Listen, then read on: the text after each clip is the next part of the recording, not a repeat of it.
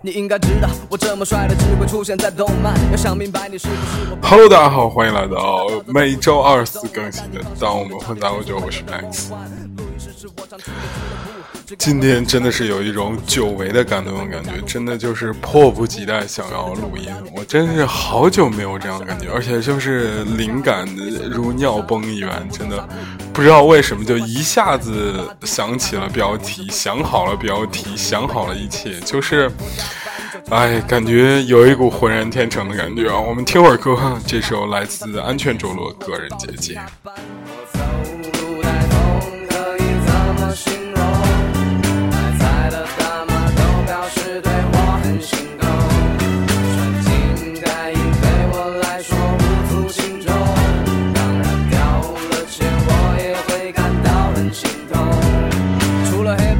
做点小生意都打我主意，所以职业病是打喷嚏，也会谈个恋爱，要玩点小甜蜜，因为人类的繁衍总归要延续。合作是一个尽量漂流并联系，除了比较难找，还请你别嫌弃。一下子想到了什么呢？就是这标题，我一下子就想到，多年前不是多年前，就是前一段时间买过期杂志的时候，突然看到了一本当年人物周刊写春夏的，然后。我就取作标题了，叫做“春夏姑娘生猛”，这也是我们的一个今天的主题，就是姑娘生猛。一会儿给大家讲一个关于一个很生猛的姑娘的故事啊，真的。然后我记得接着聊春夏，那个副标题是这样写：没有经纪公司、没有团队的二十四岁女生，第一次演电影，第一次提名，第一次获得影后。我不知道大家有没有看过《踏雪寻梅》啊？呃，讲的那个故事，如果大家，我还是推荐大家那个自己去看电影来体会一下。但是中间他描述这个春夏第一次演这个王春梅的这个时候，他就走在那个红磡那边的一个路上。我不知道大家有没有去过红磡，就是那边有个香港理工大学，对面什么呢？就是。殡仪馆特别多，原味是这样，呃，不是不是原味，什么原原文是这样说的：是死亡的味报并不陌生。如果见过凌晨两三点的香港，我我指我是指红磡温思劳街那家红茶馆楼下的香港，与灯红酒绿的兰桂坊相比，入夜后的温思劳街静得出奇。或许。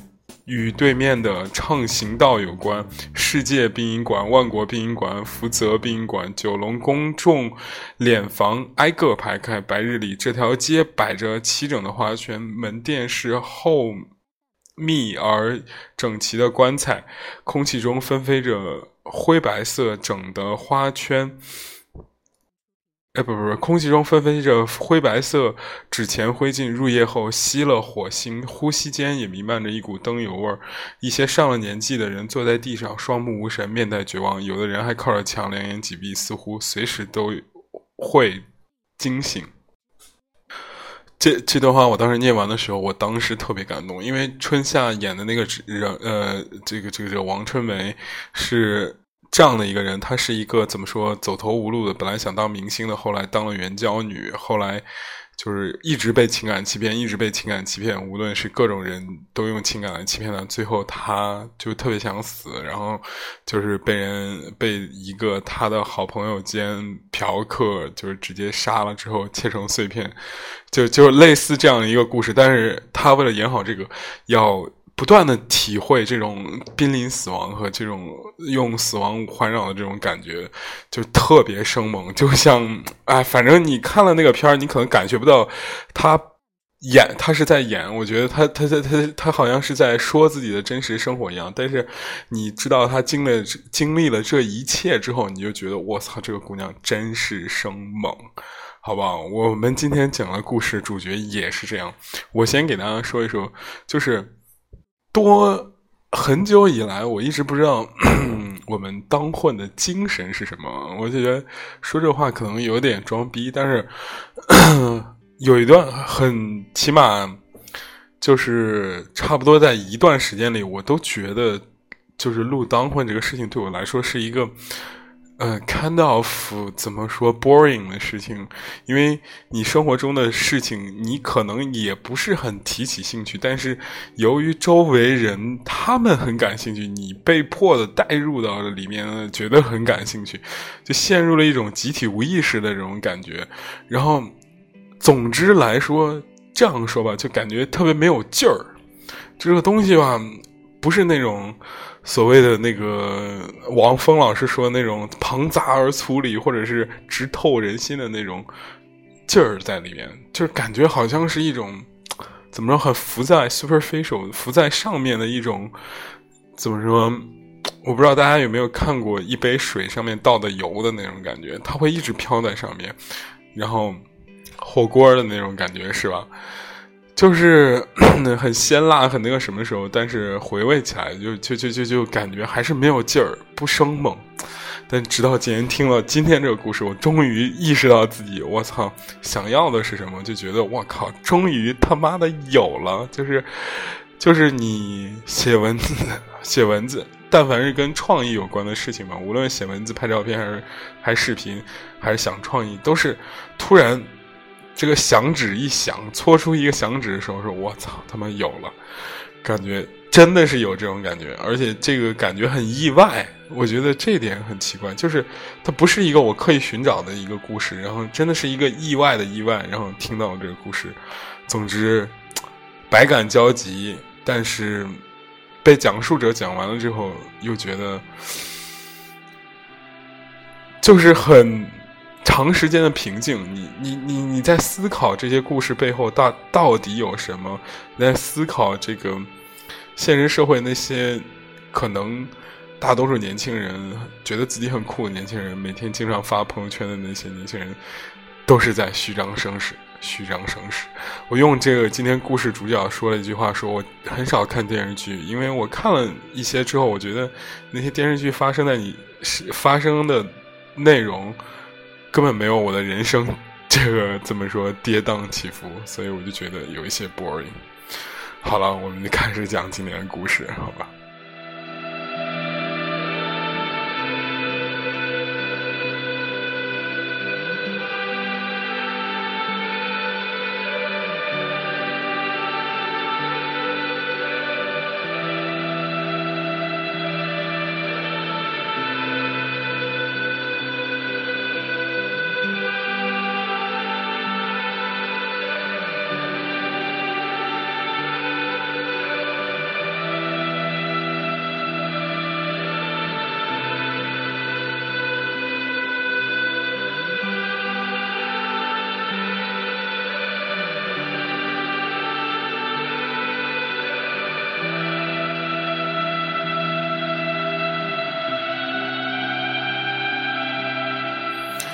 先给大家放一段这个这个这个后摇，培养一个情绪啊！我们从头开始讲这故事，我不得不就是点根烟装一下逼，好吧？呃，我听完这个故事很长时间沉默，其实是觉得这时候应该点根烟，然后休息一下。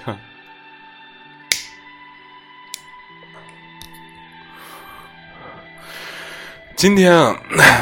我像一个就是跟日常一样，就是就是去公司打完卡之后，跟同事商量好这个聊了一下八卦，商量好今天彩排任务。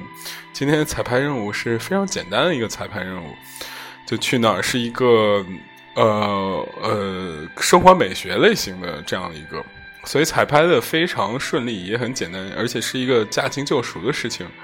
下午四五点的时候。突然，之前那个客户呢，然后就打电话给我，那不是打电话，发微信给我说，这个程程，也不是不能这样的，Max 那个是吧？呃，这个最近在那忙啥了？这个呃，就采完我们之后，这怎么感觉没来店里坐坐什么的？然后我不太懂这个规矩啊，因为就是其实媒体人的社交很复杂，就是不是不是不是在那装逼啊，就是有有一点点点点复杂，就是感觉好像要跟。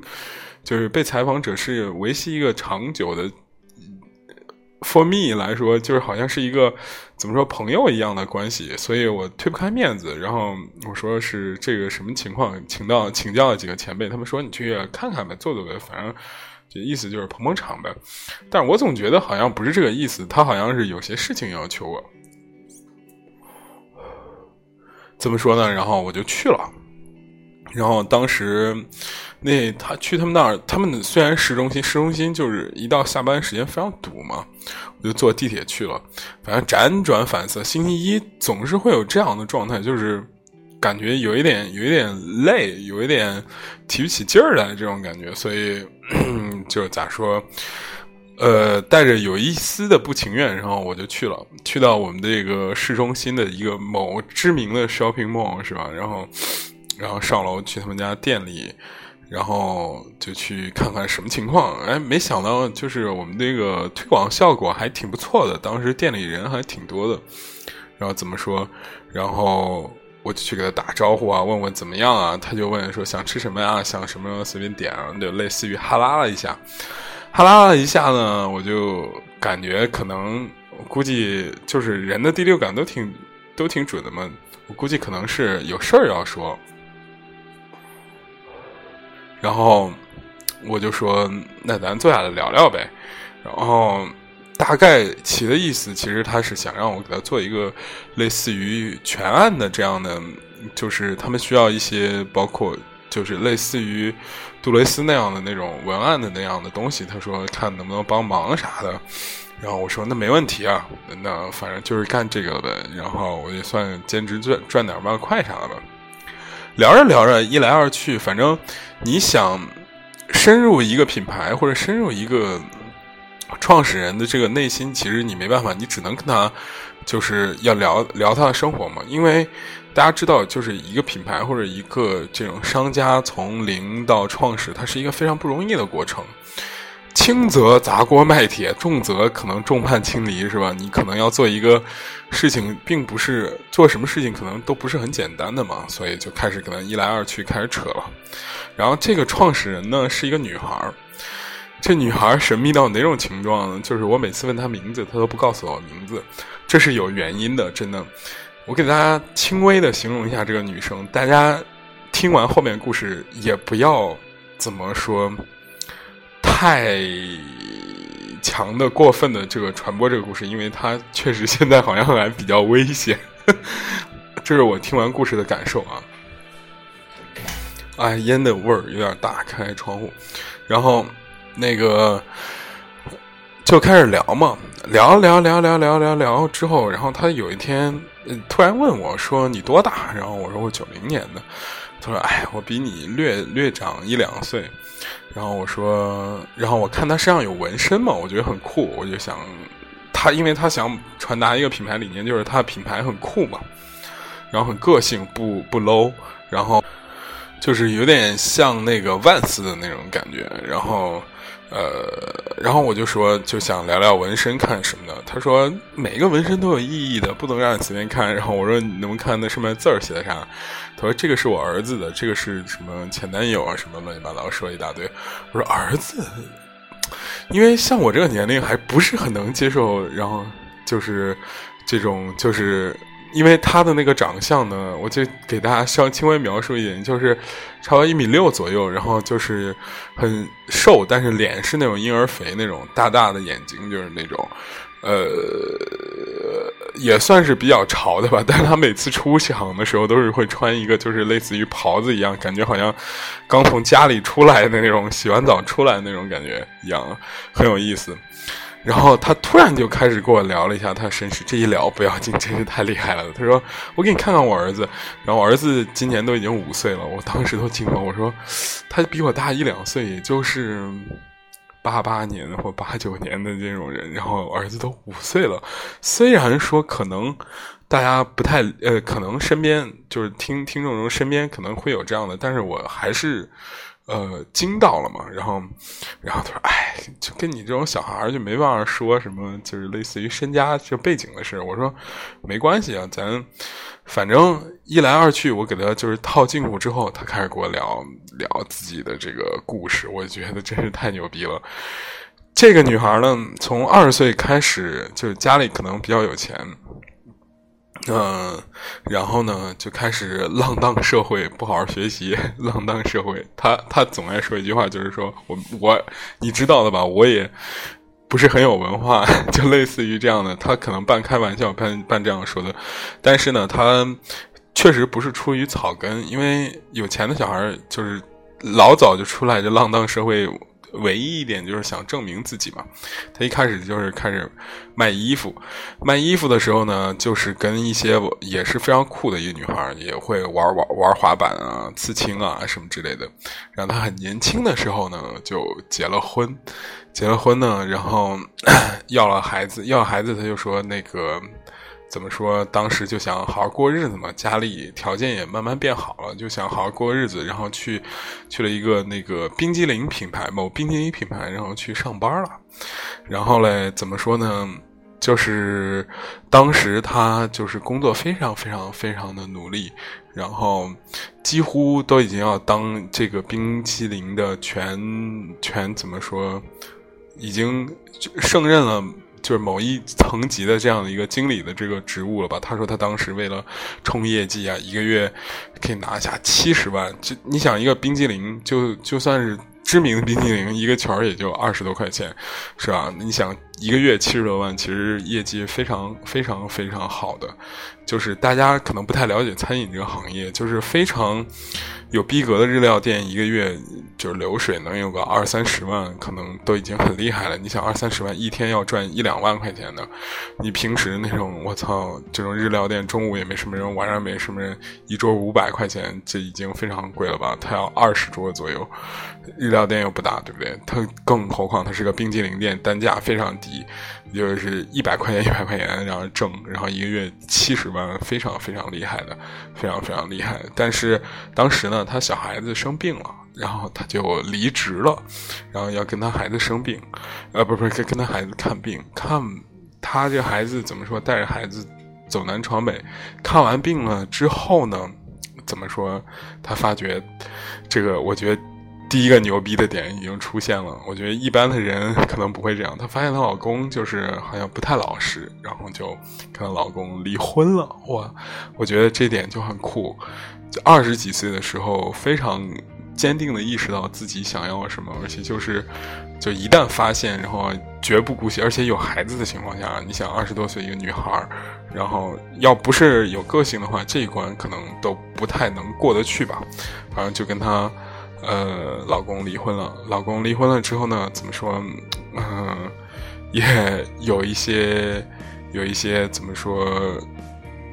呃，情绪上低落嘛。后来就开始第二纹身，就开始找了一个男朋友。男朋友家很有钱，他家当时也呃到了一个非常非常高的这样的一个怎么说？一个一个一个地步。据他说，就是从一个上库换到。奔驰最后已经开始开那个什么，开了那个卡卡宴了。然后二十几岁开卡宴，其实很有钱的，对吧？也是一百多万、两百万的车，然后房子他爸妈都给他解决了。这个时候生活突然生了变故，就是他爸爸的这个怎么说？这个这个这个怎么说？公司突然，然后就是因为做金融的嘛，然后经济不景气，然后就突然崩盘了。哇塞，这个以后的故事他妈的精彩了！我操，太牛逼了！然后崩盘了之后呢，就是他爸爸怎么说？迫于生计，他没有怪罪他爸爸意思。迫于生计，好像是类似于跑路的这种感觉。他跟他妈妈就怎么说？每天都有人上门要债，每天都上门要债，然后。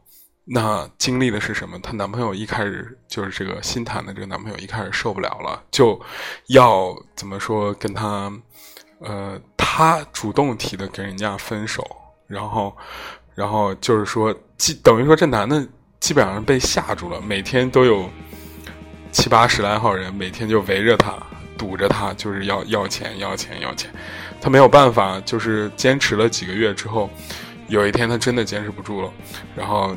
他据他自己所说的，就是这样的，就是零每天就有三四个人，基本上在他家周围就是那种不睡觉的看着他，不是说就是很夸张的那种，就是什么人身自由啊什么之类。他说警察根本不管这种事情，报了多少次警了，警察不管这种事情。倒不是说咱们人民警察不负责任啊，就是说就是很多事情你没办法管，两边调停了之后，你把他劝回去，另一帮人又来了，反正就总之他不停的不停的就是一直在被骚扰、被监视。他他母亲。被迫都分开住，他们家人三个人分成三个地方住，那没办法，人家就分三个地方看着他们。有一天他真的受不了了，他早上凌晨四点的时候，一身单衣，就是趁着那些人就是困的时候，啪就跑出去了。跑出去之后呢，啥也没带，一分钱没有，他没办法了，然后他就去敲一个就是厂子的。我也不知道是什么厂，他没有描述清楚厂子的大门儿。那大爷就问他说：“大爷，我没有钱，能不能给我个钱吃个饭或者打电话啥的？”人家根本就没有人理他。然后他就这样一家一家的敲，一家一家的敲，敲到有一个好心的大爷给了他几块钱，他给他闺蜜打电话说：“能不能来救我？能不能来救我？能不能来救我？”然后他就怎么说？当时也没有办法。也不是说要背叛谁什么的时候，他当时就是就走了，没有在我们这个地方待，去上海了。去上海了之后呢，由于他之前跟那个某全国著著名的这个冰淇淋品牌的人，就怎么说，他当时不是因为为了孩子看病离开那儿吗？那个老板其实非是非常非常赏识他，所以他到上海之后就给他介绍工作，介绍到哪儿了呢？介绍到了就是。李晨，我不知道大家知不知道那一个主持人李晨的一个店，就是他那个 NPC 那个店，NPC 那个店，哇塞，很呃，去当从从零开始嘛，一点一点。李晨当时要 NPC 要做一个咖啡店，然后他就去帮忙，一点一点从零开始，然后去换了一个城市开始生活。怎么说也是好事儿，也是不好的事儿。就好事儿就是说，怎么说？他暂时的离开了那个风暴的中心。不好的事儿当然就是还挂记着家人啊什么之类的，每天都非常抑郁。据据说就已经得抑郁症了，就是因为李晨那个怎么说，品牌不差钱。据他说不差钱，就是天猫双十一一天都销售几千万的，所以他。就是做一些品牌、品牌建设类的这种东西，然后有一些意见可能并不是非常实用，所以他呢也有一些不得志，然后每天都非常抑郁。就是想上班的时候上班，因为店里不忙嘛；不想上班的时候就开始怎么说，就是在那边待着。然后他说，每天真的有一种就是慢慢慢慢，你就感觉自己枯萎的那种感觉，人就慢慢在那儿废了。然后。然后怎么说？就是有一种他说的，就是等死的感觉。他还有李晨的微信，让我看了一下李晨的微信，感觉李晨好像在一海边，最近一条朋友圈是在海边玩什么之类的这样的东西。我靠！我当时觉得很屌嘛。然后她闺蜜实在看不下去她这个状态了，那怎么怎么办呢？就要跟她。就是从接接回接回这个郑州嘛，然后怎么说，中间还有一个事情发生了。这个事情什么呢？就是他母亲被逼债的人给逼去世了。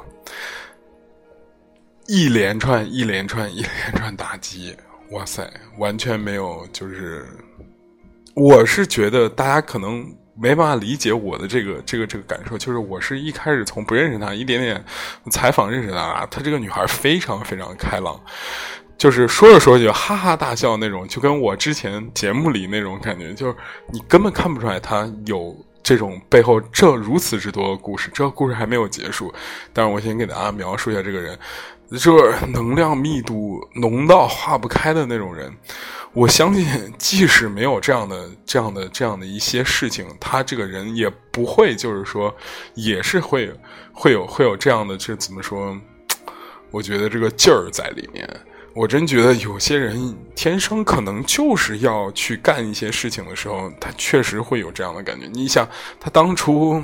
年轻的时候，从一个富二代开始，自己开始弄捣鼓衣衣服店，然后结婚，然后生孩子，要过安定的生活。生活就并不让他过安定，就是要给他弄啥。他就毅然而然结离婚，然后又开始自己新的事情，然后又碰上家道中落，然后，然后又跑路到别的地方，然后又不得志。这时候母亲又去世，反正一连串打击，一一直跌宕起伏的这个程度，堪比我感觉就余华写那个《活着》，我操，感觉差不多这个意思。然后他不敢告诉他爸，他爸身身体不是特别好，那怎么办呢？他就。怎么自己想把这一个事儿给扛起来？哇塞，一米六的小个儿一女生，然后根本看不出来她什么能凭什么去干这些事情。但是，反正就是那段日子非常难表述。一切安稳了之后，他回到这个地方的时候，依然，这就是我刚才前面所说的人根本不敢告诉别人他的名字。这个事情并没有了，只是。暂且人家找不到他了，也找不到这些事情还没有搞定，对吧？已已经找不到任何人了，或者是中间有一些曲折的细节的细剧情，可能怎么说，我并不知道。总之，他当时就决定了要从零开始，一切从零开始，要要开始做一个事情。他每一次跟跟他聊天、跟他采访时，他就说：“其实营销策划这些到底有没有用？有没有什么品牌人设怎么怎么样？这中间有一个很好的细节啊。他说，如果把我们品牌，他写了一个很有意思的东西。他说，如果把我们品牌写成一个就是人设的话，比方说大家现在大家都很喜欢构建人设嘛，比方说 GQ 的人设是一个就是精英白领的这种城市观察者这种感觉，比方咪蒙的人设就是一个。”就是很知心的屌丝大妈的这样一个感觉。他说他的品牌人设我看了非常非常好玩，是写了一个就类似于耽美剧男主角的那种花美男的那种感觉，身高多少多少，人是怎么是一个什么工作？他是一个。美食作家，然后怎么怎么样，非常温文儒雅。你可以知道，这个女孩每天都是在向往着一个希望和向往着一个很美好的爱情，或者是怎样怎样的。她自己单身一个人，还有一个五岁的孩子，而且还要供她在美国留学的这个弟弟的一切花销的这样一个女孩子。每天却向往向往一个漫画书里边出来这样的一个花美男的这样一个角色，他一说话，他的底下员工，无论是当过兵的，有那种部队训练的那人，还是一个就是很壮很那个什么的那种人，没有人不听他的。你感觉是一个混世魔王，有魅力的混世魔王的那种感觉，但是确实很很有劲儿。故事还没有讲完，他当时准备从零开始，那怎么办呢？回到郑州的时候，还是那种夹尾巴做人，根本没办法见任何就是比较熟悉的人嘛。然后怎么说呢？然后就开始一点一点点点开始做。他真的说，我真的是倾家荡产，把什么表啊、衣服啊、包啊，所之前车啊全部都卖完，然后跟另外一个合伙人，然后投了钱做了这个东西。她现在生活状态是她生活在她闺蜜家，她闺蜜刚刚结婚。然后，她当时也没有我，我可以体会到说她很抱歉她的闺蜜，但是她觉得朋友就应该这样。她当年肯定是做过比这更夸张的事情，对她闺蜜，她闺蜜才可能这样怎么说反哺她也好，养她也好。我真觉得这充满故事细节。现在她的店刚刚开始，然后我就是第一批算是试吃啊、采访啊、推广啊，anyway 任何事情也好吧，就是。就是我的文章写的，然后他觉得还 OK，然后他想请我来做这事情。到这儿，故事讲完了。但是，我就当时就特别想点一支烟，然后好好的品一品这个事情。你似乎每一个细节，每一个桥段的细节，对当时的同龄人来说，都是一种很具挑战性的事情。然后，你每一个故事展开说的，可能琐碎的事情，可能要。他身上，他说每一个纹身都要意义嘛。我问他，我也想去纹身。他说，我说我听说就是最好纹一些无意义的事情。你要有意义的事情一直纹着，肯定会后悔。然后他说，当然要有意义。这个是谁？这个是谁？这个是谁？每一个事情背后都是有千万种的那种那种怎么说？可能你想想，不说别的，一个带着孩子的女生，然后突然就跟老公离婚了。突然家道就中落，突然就被一堆人围了。你想想，这个它不是一天两天，这个时间维度可能是一年两年，每天都在被这些事情很烦恼着，然后他自己还要工作，他自己还有能力，他自己还要有事业，这个一切的一切都在被无数的这种困难所困扰的时候，我总觉得，你想想就是这样，十一月的夜，或者是马上到的十一月的夜，然后大家都在欢腾闹的时候，他可能每天。就是处于一种惊慌失措那种状态的时候，每天都在干嘛？你想想那个画面，他们一家一家的敲门借钱，要跟要逃离那个被监控的、被要债那个生活的时候，每天都在干嘛？哇塞，这个能量密度太强了！但是你见到这个人的时候，你完全不知道他是经历了这么多。就小姑娘，不不不是小姑娘，我不能说这个姐姐，小姐姐怎么说？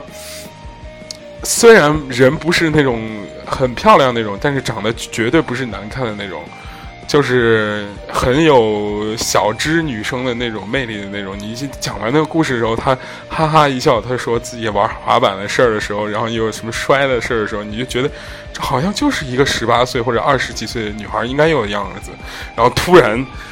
身身后背了一个很大的一个乌龟壳一样的这个负担，哇塞，却还可以这样非常有力量的前行，然后还可以。他说，虽然他就是跟我交心的时候说说，我每天为什么那么长时间不睡觉，就是想，因为我把所有的一切砸锅卖铁都投到这个项目上，都投到这些他运营的这个东西上了，那怎么办？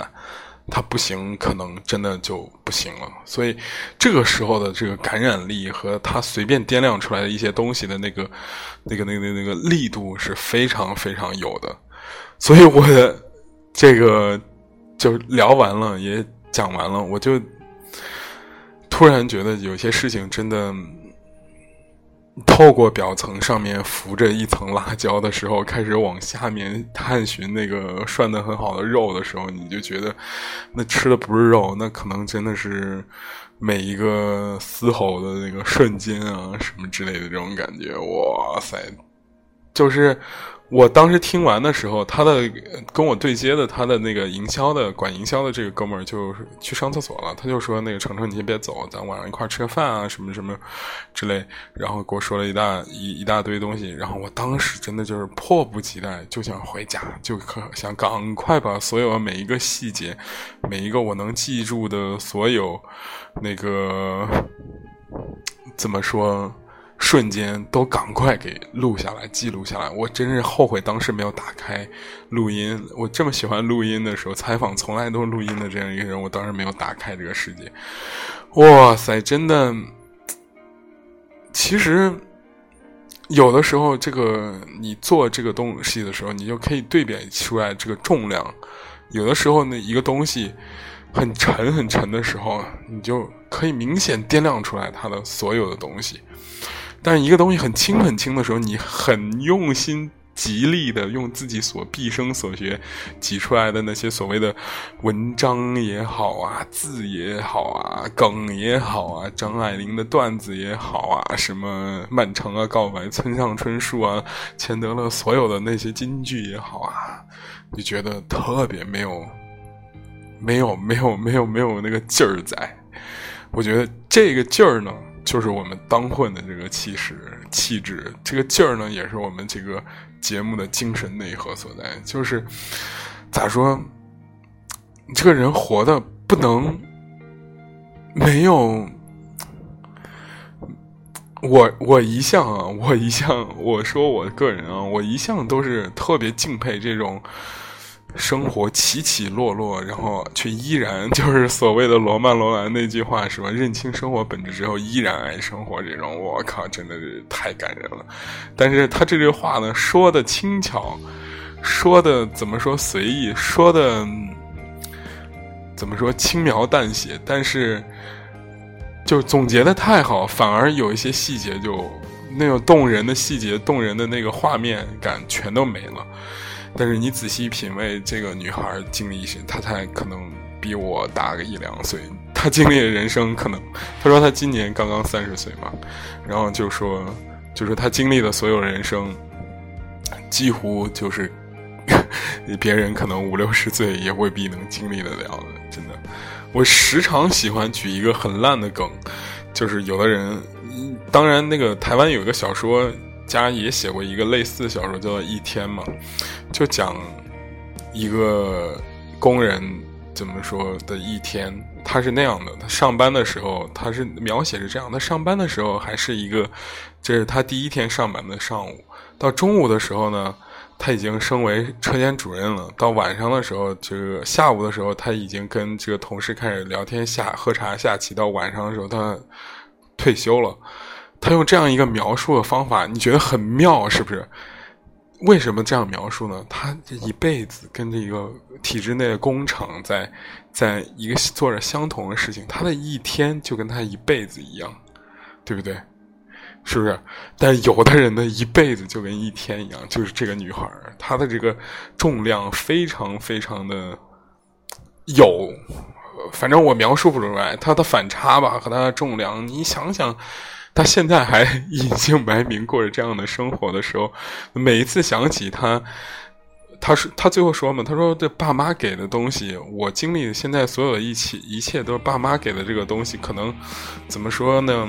呃，你没办法选，你只能选择承受。但是我自己做的这一部分，我一定要做到最好。这个时候的时候，你就觉得有些时候，你觉得这个我们国家、我们的民族、我们的这个整个的一切一切所谓大的范畴内，无论习近平总书记提倡的是吧，美好生活的向往是吧，还是什么的之类的，都是有希望的。哇塞，我们中国人民多么牛逼呀！是不是？我操，经历过一切，还是要奔向美好幸福的。哇塞，外边开始警车都是不是要抓我的感觉？今天故事就讲这么多，然后过多的评论，我就最后再说一句吧。我就记得许知远老师说过一件事情，就是很多年轻人的那种虚张声势，就他们自认为自己很酷的东西，其实都是在虚张声势。我为数不多的见过几个这种让我印象很深刻，我可能太多时间、太长时间没有听故事，或者没有听别人讲这样的事情，可能。活到更长的一个岁数的时候，这些东西不是很强的。但是我可以看到的是，我身边的那些所谓的年轻人，在做一些事情的时候并不酷，真的并不酷。玩一年、玩两年、玩三年，同样的梗、同样的操作，然后天天在那炫耀自己睡过多少妹子呀，或者是撩过多少汉子呀，自己有多么嗯 open 啊什么的，这这些并不酷。真正的酷的是。就拿性来说，你敢像那个女性瘾者一样吗？你敢像那些所谓王峰老师说那个身体主义者一样吗？就是那种哇塞，我他妈什么都不是不干了，我就是要搞这个，那你也叫牛逼？那些怎么说隔靴搔痒这种轻描淡写的东西，真的我觉得有一些 boring 了，不知道会不会躺枪很多同学啊？我觉得真正挖掘一些。这个生活中深刻而又有力量，而又像那种怎么说？我越发的觉得自己非常 rock，并不文艺，或者是文艺和 rock 之间是一线之隔。就像高晓松年轻的时候也是一个 rocker，然后后来变成了一个大文青，到现在变成一个大刺破、大刺逼的时候，就感觉确实确实。人是会变，但是你性格中的某一面被点燃了之后，那真的才是最最痛快和酣畅淋漓的时候。确实，今天晚上我是有这样的感觉的。OK，哇塞，一口气说这么长时间，真的有一点疲惫啊。这歌快完了，然后这歌也特别适合。就在你死后，我才想起陪你一起散步。来自康斯坦的变化球，欢迎大家关注微信公众号“当我和男友”，热微博“铺成成”。今天节目就到这里，有没有什么更多思考呢？我觉得荷尔蒙一上起来了，就不要思考了吧，对不对？就是想把这些能量倾泻给你，然后希望你可以有所感悟吧，可以激励你的生活。